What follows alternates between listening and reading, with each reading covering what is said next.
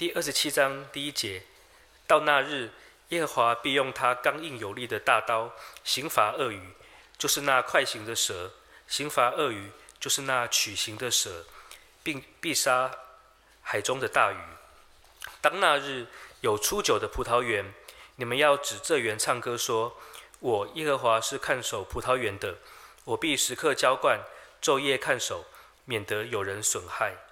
我心中不存愤怒，惟愿荆棘蒺藜与我交战，我就勇往直前，把它一同焚烧。不然，让他持住我的能力，使他与我和好。愿他与我和好。将来雅各要扎根，以色列要发芽开花，他们的果实必充满世界。主击打他们，岂像击打那些击打他们的人吗？他们被杀戮，岂像被他们所杀戮的吗？你打发他们去。是相继与他们相争，刮东风的日子，就用暴风将他们逐去。所以雅各的罪孽得赦免，他的罪过得除掉的果效，全在乎此，就是他叫祭坛的石头变为打碎的灰石，以致木偶和日像不不再立起。因为坚固城变为凄凉，成了撇下离弃的居所，像旷野一样。牛犊必在那里吃草，在那里躺卧。并吃尽其中的树枝，枝条枯干，必被折断。妇女要来点火烧着，因为这百姓蒙昧无知，所以创造他们的必不怜恤他们，造成他们的也不施恩于他们。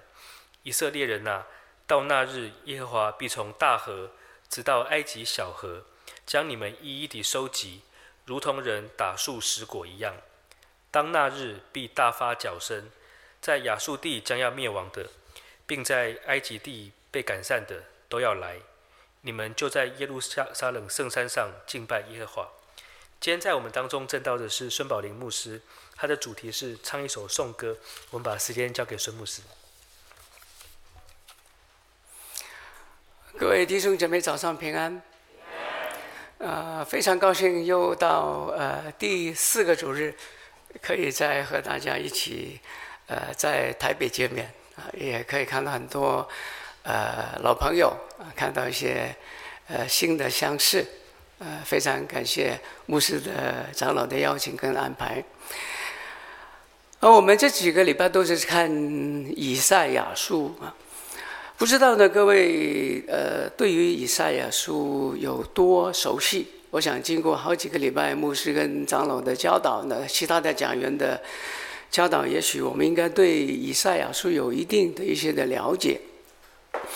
那我就向大家报告一些呃，各位可能呃不太熟悉的一些客观的数据啊，关于以赛亚书的一些客观的数据。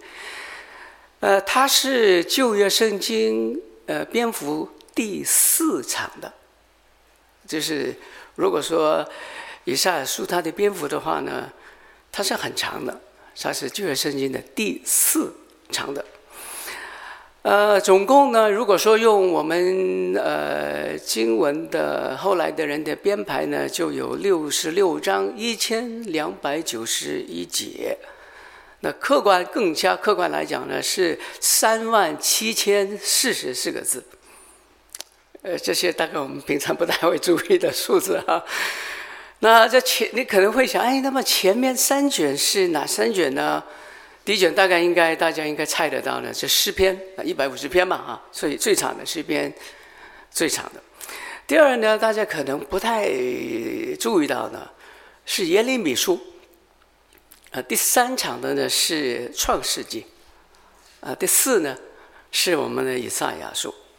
虽然说它是第四长的一个的作品啊，不过用一个人的名字，一一个人的名字，可是覆盖的时间是最长的呢，那是以赛亚书了。那创世纪不是出一个人的名字吗？创世纪对不对？耶利米书是比以赛亚书长，可是它的覆盖的年份没有像以赛亚书那么的长。那诗篇的作者呢，就不仅仅是大卫了，大家都知道啊，嗯。呃，是很多的作者，而且它覆盖的年份呢也没有很长。那在以赛亚书就很长了，从公元的第八世纪的亚述人的危机，呃，然后亚述人被灭亡，巴比伦人的出现，呃，巴比伦人毁灭了耶路撒冷的圣殿，然后呃，犹太人被掳巴比伦，然后波斯王的兴起居鲁士，让犹太人可以回归重建圣殿，以及重建圣殿之后面对那个问题呢，中间经过几个世纪，几百年，所以非常非常的长的一段的时间，而是同样的一个人的名字。所以我这样讲的是有目的的啊，呃，并不是纯粹讲一些圣经的知识给大家知道。那因为以赛亚是一个人的名字覆盖那么长的一个的一个的时间，那以赛亚书所记载的呢，就不仅仅是一些的事件的一些的铺陈，一些的记载了，里面当然有很多。呃，国家的兴亡、危机化解等等的一些的记载有，但是更加重要的呢，是以赛亚书里面有很多的颂歌，很多的诗篇，甚至有一些是咒诅诗，有很多的诗歌。我们常常会熟悉的呢，有哪一些呢？像仆人之歌。以赛亚书的四十二章一到九节，四十九章的一到七节，五十呃篇的五十章的四到十一节，五十二章十三到五十三的十二节，不需要做笔记啊，他就你就你就感觉得到，他有很多，而且还有，比方说咒诅巴比伦人灭亡的十三章的一到二十二节，咒诅推罗会被毁灭的十二十三章一到十八节，还有我们上个主日。天行长老讲的二十五到五十二十六章里面呢，也有不少是诗歌的类型的。那我们今天读的经文，其实你仔细读呢，它也是诗歌。所以大概你会猜想到，为什么今天我的题目是唱一首颂歌了？因为今天的经文就是一首的颂歌。也许各位不免会产生一个问题哈。就是这些记载国家的兴亡，很多的危机转机等等呢，为什么有那么多的颂歌？不同形式的颂歌，有一些是哀歌，有一些是颂歌，有一些是赞美诗，有有那么多的类型呢？诶，因为呢，这些的颂歌，这些的诗篇呢，呃，能够使人有一种的回忆，一种的想象力，呃，对于过去有一种重新的看法。比方说，唱一首颂歌的时候呢，呃，他描写的是出埃及。可是以赛写以赛亚在写这个作品的时候，其实已经离开出埃及很久很久了。可是他用出埃及的主题在颂歌的时候呢，读人的人呢就会，或是唱的人就想起出埃及的经历了，上帝怎么带领他们。而且不仅仅想到出埃及，想到出埃及之前的那些艰困的情况，更远古的，甚至这个创造的时候的种种的情况，也是因为这样一种的回想回忆呢，能够投射未来。通过颂歌，可以对过去有一种新的看法；通过颂歌，可以对将来。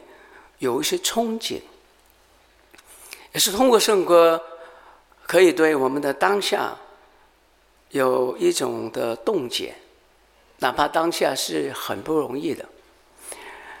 所以，我猜想，我猜想，在上一个主日，如果大家呃还记得的话，呃，长老在他的讲章的里面呢。介绍一首圣诗，大家记得吗？It is well with my soul，我心灵得安宁。这是在十八、十九世纪的一位的 Spafford，一位的牧者基督徒，十九世纪啊，他听到自己的四个女儿，呃，在海难中都失去了生命，他的太太获救了。然后把这个消息带给他的时候，一个很惨痛的一个经历啊，他就写了这首诗：“我心灵得安宁。”It is well with my soul。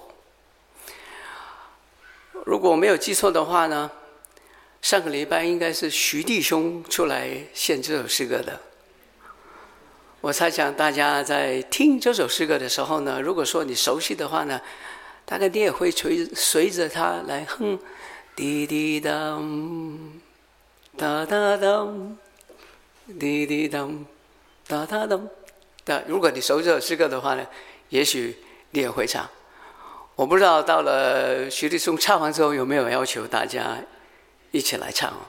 但是尽管没有的话呢，我想你呃上个主日离开这个地方的时候，也许你在回家的路上呢，呃你也会唱“我心灵得安宁”。这首诗歌可能想起你以前经历上帝的安慰，在起伏的时候经历你的心灵得安宁。也许就在上个主日，你在听到的时候，你的心情有很多的起伏。那首诗歌可能带来你一些的安慰。那我猜想，在往后的日子里面，你一定会到遇到一些起伏的时候。我希望这首诗歌能够给你一些的安慰。这首诗歌的应许，主的应许，能够帮助大家。呃，我说的这些呢，是要大家知道，当你读以赛亚书的时候呢，呃，要知道怎么样读以赛亚书了。现在以赛亚书不仅仅是个告诉我们一个民族发生什么事情，他用了很多的诗歌提醒我们上帝在工作的。其中一个手法呢，就用诗歌；其中一个手法呢，就用颂赞。甚至有些时时候呢，用一些审判的咒诅诗提醒我们，上帝是公义的，使得我们能够看过去，能够远看将来，能够因为看过去，远看将来，能够好好的靠现在。因为如果说我们没有一个对过去一个很准确的了解呢，我们是没有办法面对当下的。因为当下的挣扎、当下的难处跟痛楚呢，是使得我们感觉信仰是很抽象的。如果没有过去的应许，没有过去那种确据的话呢，当下的难处会碾压着我们的。如果没有将来的那个盼望的话呢，我们根本没有盼望可言。如果没有盼望呢？如果没有上帝的公义的彰显呢，我们就很自然像这个世界很多人一样，既然没有将来，既然没有审判，既然没有公义，所以当下最重要的就是抓权。当下最重要的就是你有钱，谁的拳头大，谁说了算，也没有人知道将来是怎么样的。可是当我们读圣经的时候呢，唱这些诗篇的时候呢，我们就说，上帝是信实的，他是公义的，因为过去的工作的痕迹，因为将来的憧憬，使得我们能够好好的看我们的现在。也许现在是挺有点重复，有点无聊，有一点好像起起伏伏，不很不很肯稳定啊，甚至很多的沮丧、失望的时候。痛苦，好像没有什么样的成就，可是因为过去，因为将来，因为上帝过去的工作，因为将来他的憧憬呢，我们还是可以在看起来旷野的流荡里面呢，继续的前行的，哪怕是只有一步一步的，还是在走，哪怕是我们的手下垂，我们的腿发酸。我们还是可以前行，我们需要歌唱。回到我们今天早上的经文呢，刚刚我们读的译呃译本呢是和合本的译本。那如果你读和合本修订本呢，那个翻译的有点不太一样了。刚刚我们读和合本呢，就读到鳄鱼，有没有？读到鳄鱼，大家都应该知道 crocodile，或是英呃美国是 alligator。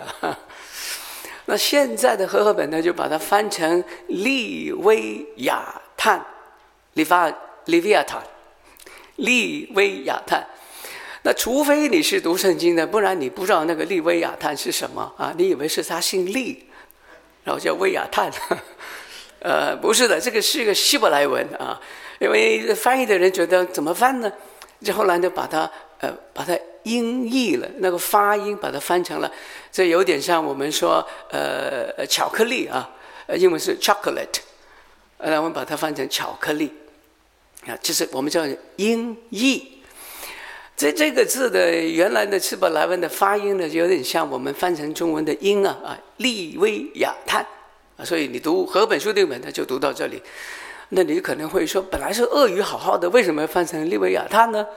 鳄鱼我们都懂嘛啊，我我就说我教圣经的，所以这边我就啰嗦一点啊。我常跟我的学生说，当你以为懂的时候呢，其实你不懂。呃，当你以为不懂的时候，你开始懂了。啊，是有点讽刺，不过是真的。你想想看，如果说你看见一个人，呃，你说你一懂了，也许可能你就堵住了你真的懂的门了。但是你说，哎，好像不太懂，那就开始可能你愿意去懂这个人。读圣经也一样，当你以为懂的时候呢，其实你是不懂。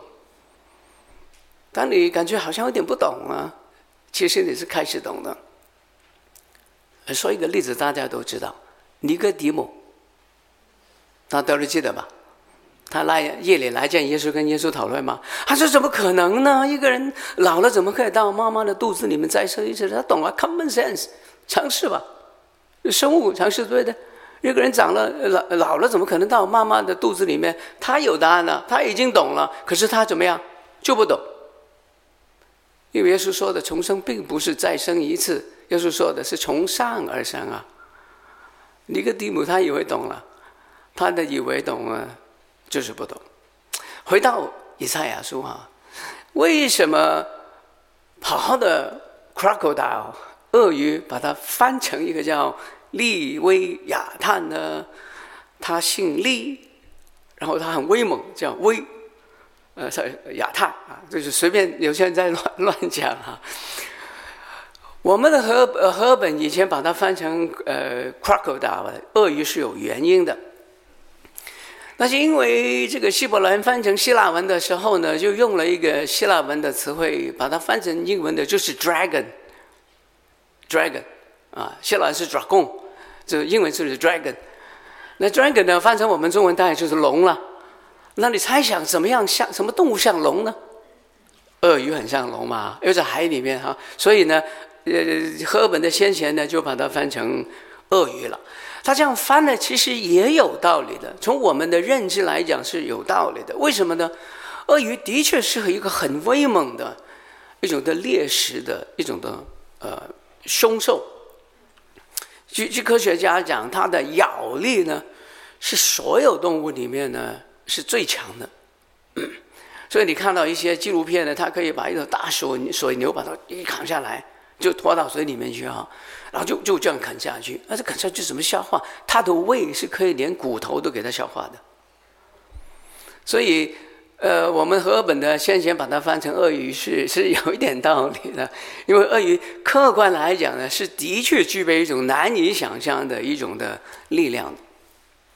所以翻成鳄鱼，呃，是有道理。但是这个道理呢，还不能够说出。这个的经文里面所要表达的那一种的力量，虽然鳄鱼是在我们的认知的里面呢，是一个很威猛、很强大的一个力量，但是在原来的文字，我们现在中文把它翻成利威亚探呢，这种的所谓的动物呢，就不仅仅是鳄鱼的这个样子了，而且呢，是比鳄鱼更加呃凶猛的一种的野兽了。它是不是存在过？是怎么样存在过？它原来的那个物种是怎么样呢？没有人知道。不过在希伯来的文化，甚至在近东的文化的里面呢，这是一个很可怕的一种的一种的野兽。甚至于在一个到一个地步呢，就是如果你要想到最可怕的生物是可以把一切都吞掉的话，到一个地步呢，连所有的古代的作品都会。把那种那么无可抵挡的一种的猛兽说成是利威亚探的呢？那就是这一种，比我们说的鳄鱼还要利威厉厉害了好几倍。所以，如果说你读希伯来文，或是现在你在读和合本修订本的时候，你你每逢读到利威亚他的，其实就是很邪恶、很凶猛、无可抵挡的力量的意思，而且都常常出现在水、在海。那为什么呢？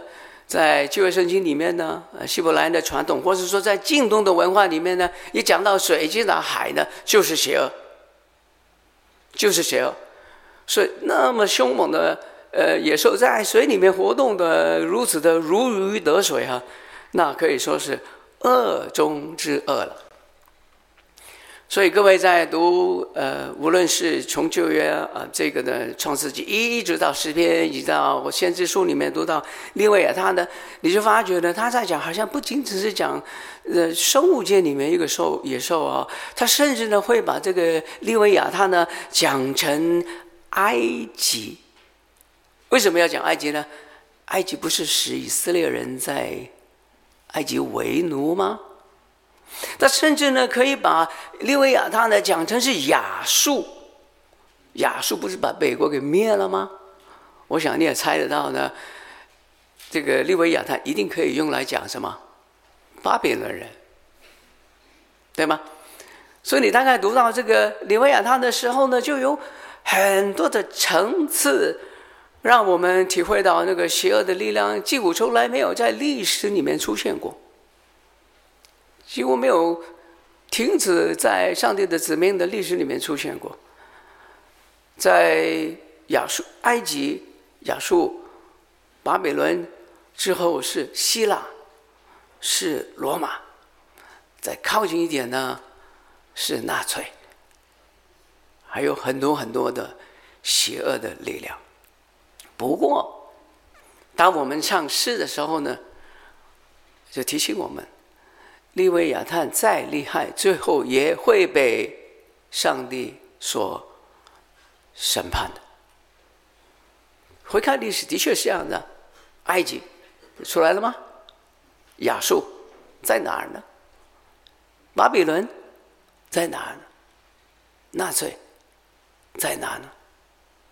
再厉害的利威亚探哦，再厉再威，最后还是要被上帝所消灭的。所以这首诗歌提醒我们，上帝是信实的，他会不断的守护、照顾他的葡萄园。当然，以赛亚书在写的时候呢，这个葡萄园是指着以色列人。不过，如果说我们读的细一点的话呢，这是一首上帝的歌，并不是以色列人的歌。这首诗颂赞的是颂赞上帝，而不是颂赞以色列人。所以是上颂赞上帝。如果这样的话呢，上帝照顾他的葡萄园呢，就不是葡萄园的单数了，是葡萄园的。复数了，那单数是 vineyard，那如果是复数的话，那就 vineyards。那上帝的葡萄园当然不仅仅是 犹太人呢，以色列人呢，是所有上帝所眷顾的人。颂赞的是上帝，他的信实，他浇灌他的葡萄园。大家一定记得，耶稣曾经讲过一句话，说：“我是真葡萄树，所以你跟我都是上帝所浇灌、看守的葡萄园。不仅是你跟我今天好好的坐在那么好的场地啊，在很多不同的地方的弟兄姐妹很艰困，甚至在。”躲着在地库里面，在一些占的地区的地方，躲在一个地方去暗暗的聚会。上帝还是浇灌，还是保守的。所以我们唱的这首诗歌，不仅仅是几几几几千两千几百年前的一首的诗歌，葡萄牙的颂颂歌。这首诗歌也是现在的诗歌，也是将来的诗歌。为什么？这是上帝的歌，是颂赞上帝是那一位信实的，他一定会浇灌看守他的葡萄园。他是信实的上帝，所以诗篇一开篇就是说：“我耶和华看守葡萄园，按时灌溉，昼夜看守，免得有人损害。”这是颂赞上帝的诗歌。然后这首诗歌也有审判的信息，可是这种审判并不是是他的随自己喜欢怎么审判就怎么审判，喜怒哀乐都都都是随便来的，并不是这样。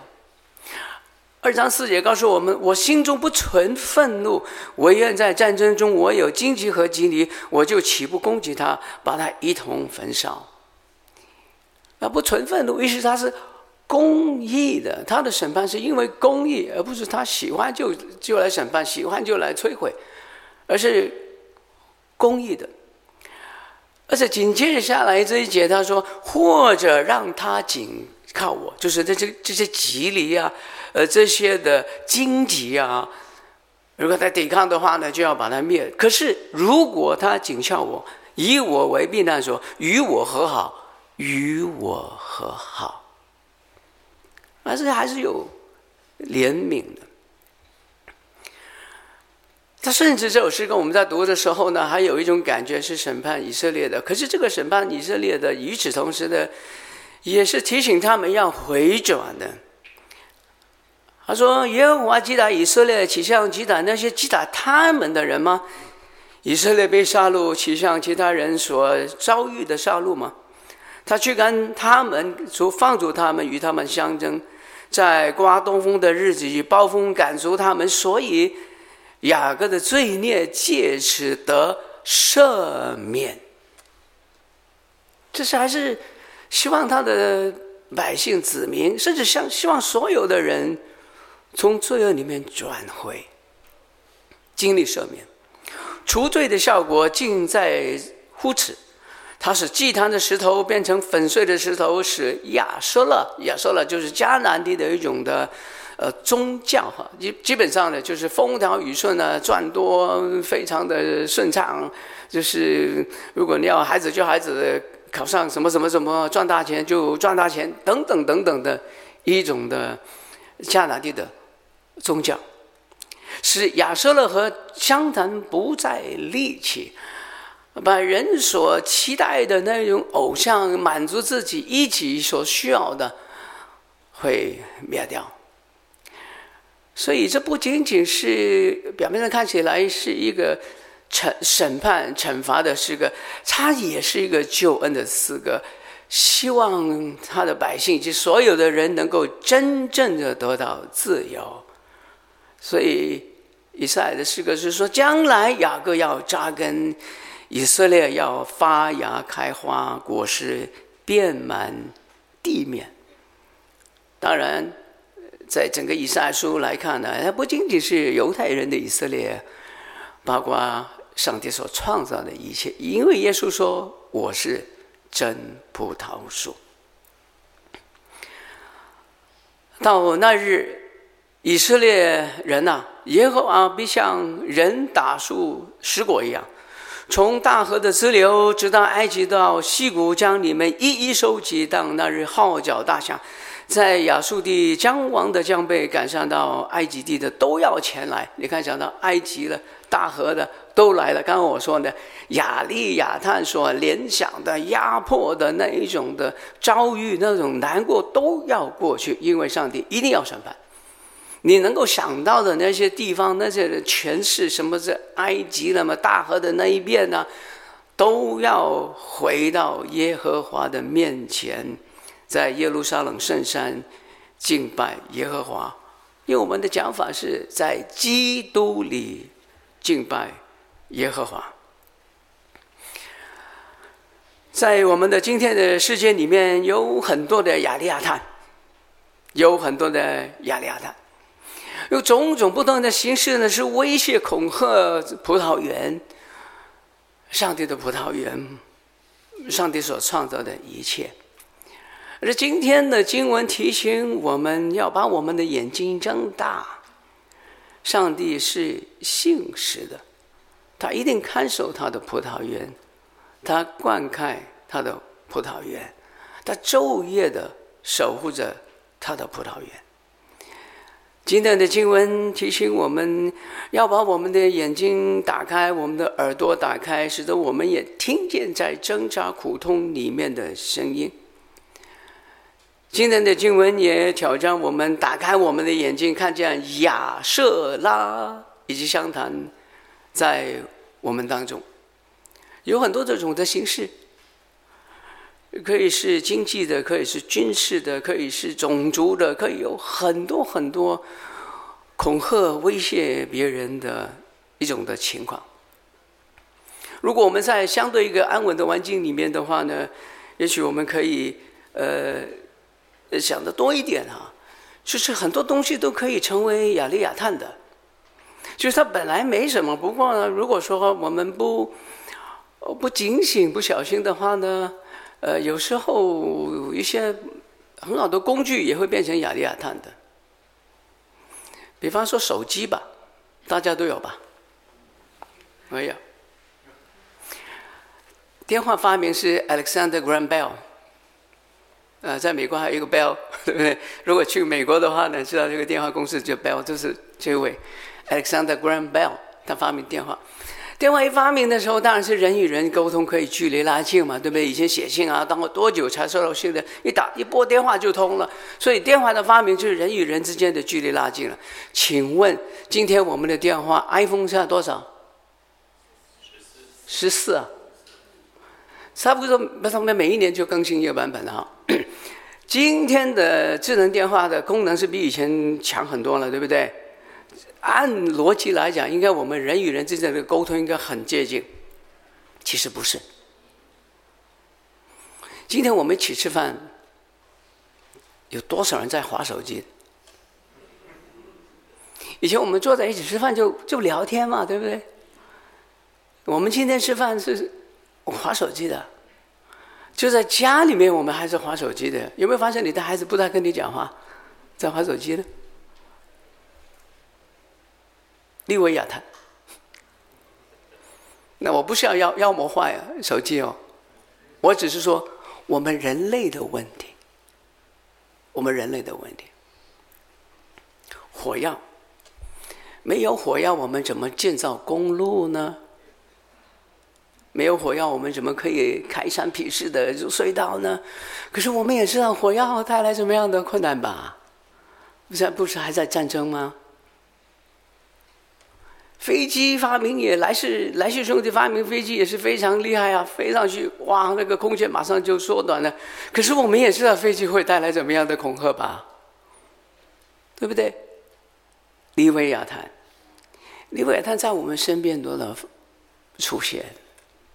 如果我们不存一个焦点放在耶和华的身上，我们是很容易把这些变成利维亚炭的。经济也一样啊，经济的理论发展、联系活动是使得人与人之间是贸易增加了，那理论上呢是可以带来财富给更多的人。可是我们也知道。这些的经济的活动的发达是可以让人一天就把你毕生的存款一下子就拿掉了吗？刚刚我们说电话，电话的诈骗还少吗？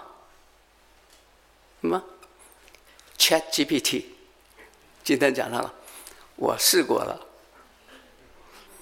很有威力，但是它也有它存在的问题。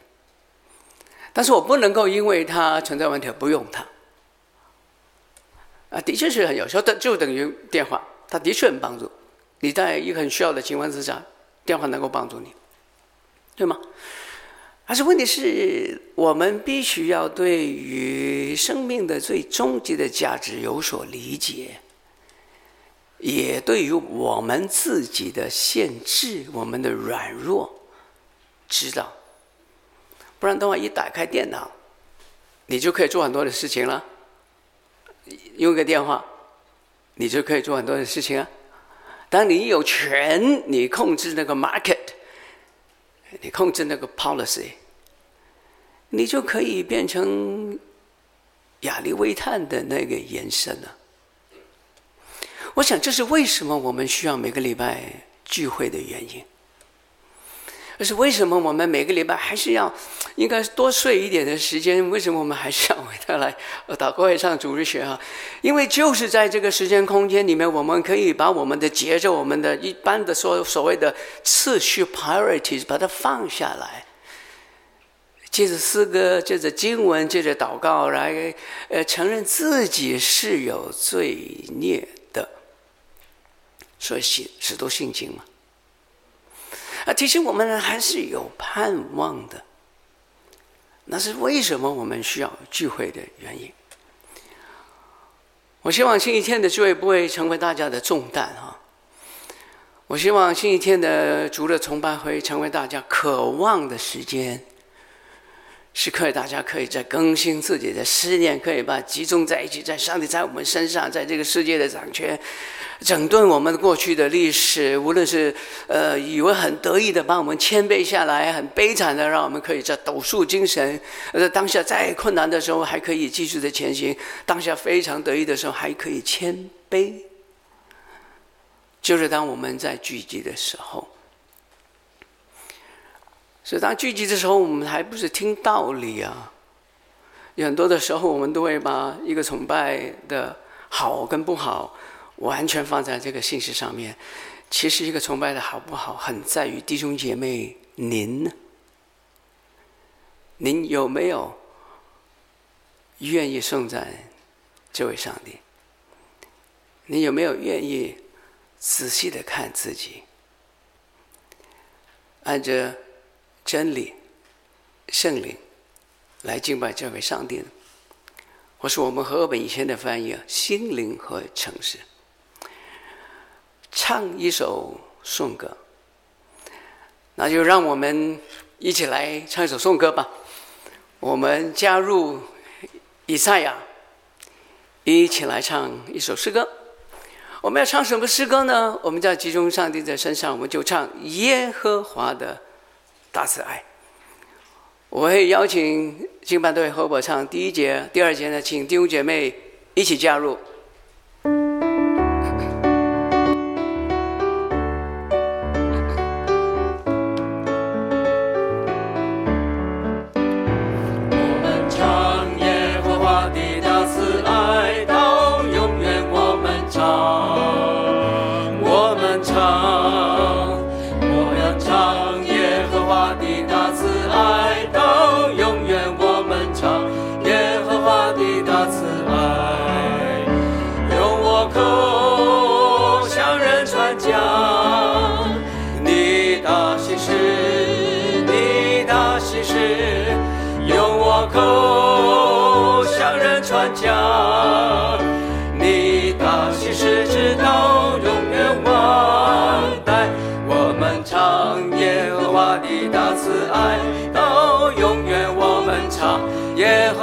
it as a.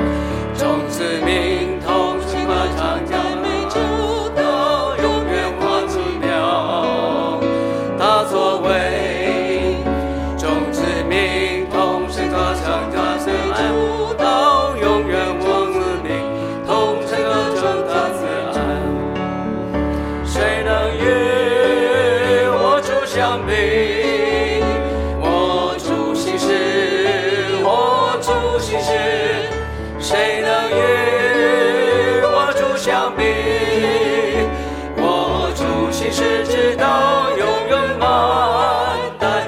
我们唱耶和华的大慈爱，到永远我们唱耶和华的大慈爱我稍稍解释一下，我把歌词改了一下，因为如果说你看那个原来的歌词呢，它第一节是我要唱，我就把它改成我们唱，是属于我们的诗歌，所以我们再唱一次第一跟第二节。